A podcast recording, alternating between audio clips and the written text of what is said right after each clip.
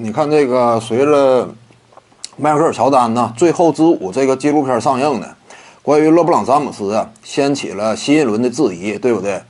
但是呢，在质疑当中啊，你也能够发现一点，为什么关于迈克尔乔丹的纪录片上映之后被质疑的是詹姆斯？有些观众可能感觉那说明詹姆斯不行啊，对不对？职业生涯呢槽点满满，那你可错了。你要说有人。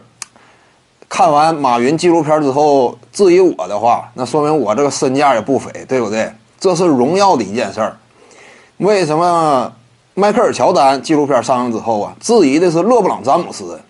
有些观众提呀，是不是现在詹姆斯第二位置不稳呢？你看到底稳不稳？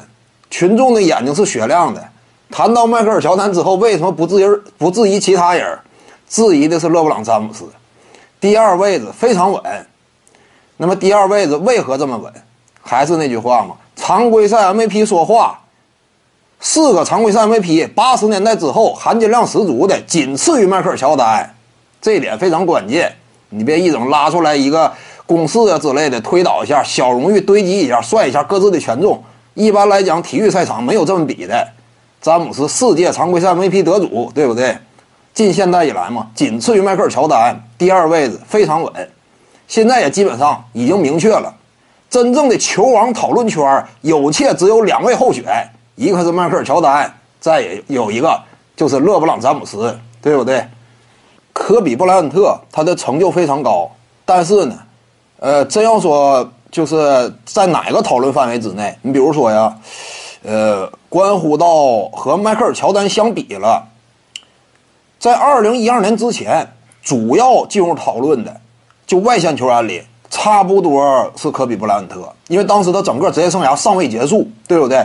刚刚拿下了后两连冠，生涯呢手握五枚总冠军戒指，当时声势也挺猛。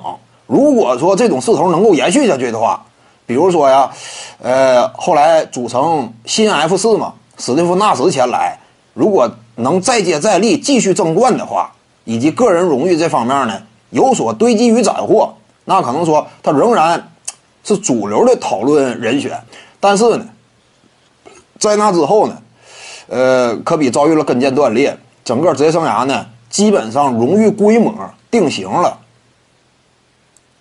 那这种情况之下呢，随着勒布朗詹姆斯之后，呃，连续的闯进总决赛，连续八年称霸了东部，这样一种讨论范围呢，基本上开始局限在乔丹和詹姆斯了。这个这也是现实情况。至于说什么球员，你看现在球员谈也是，通常都是谈詹姆斯与乔丹。现在球员谈也是，一般都是这么谈。徐静宇的八堂表达课在喜马拉雅平台已经同步上线了。各位观众要是有兴趣的话呢，可以点击进入到我的个人主页当中，在专辑页面下您就可以找到它了。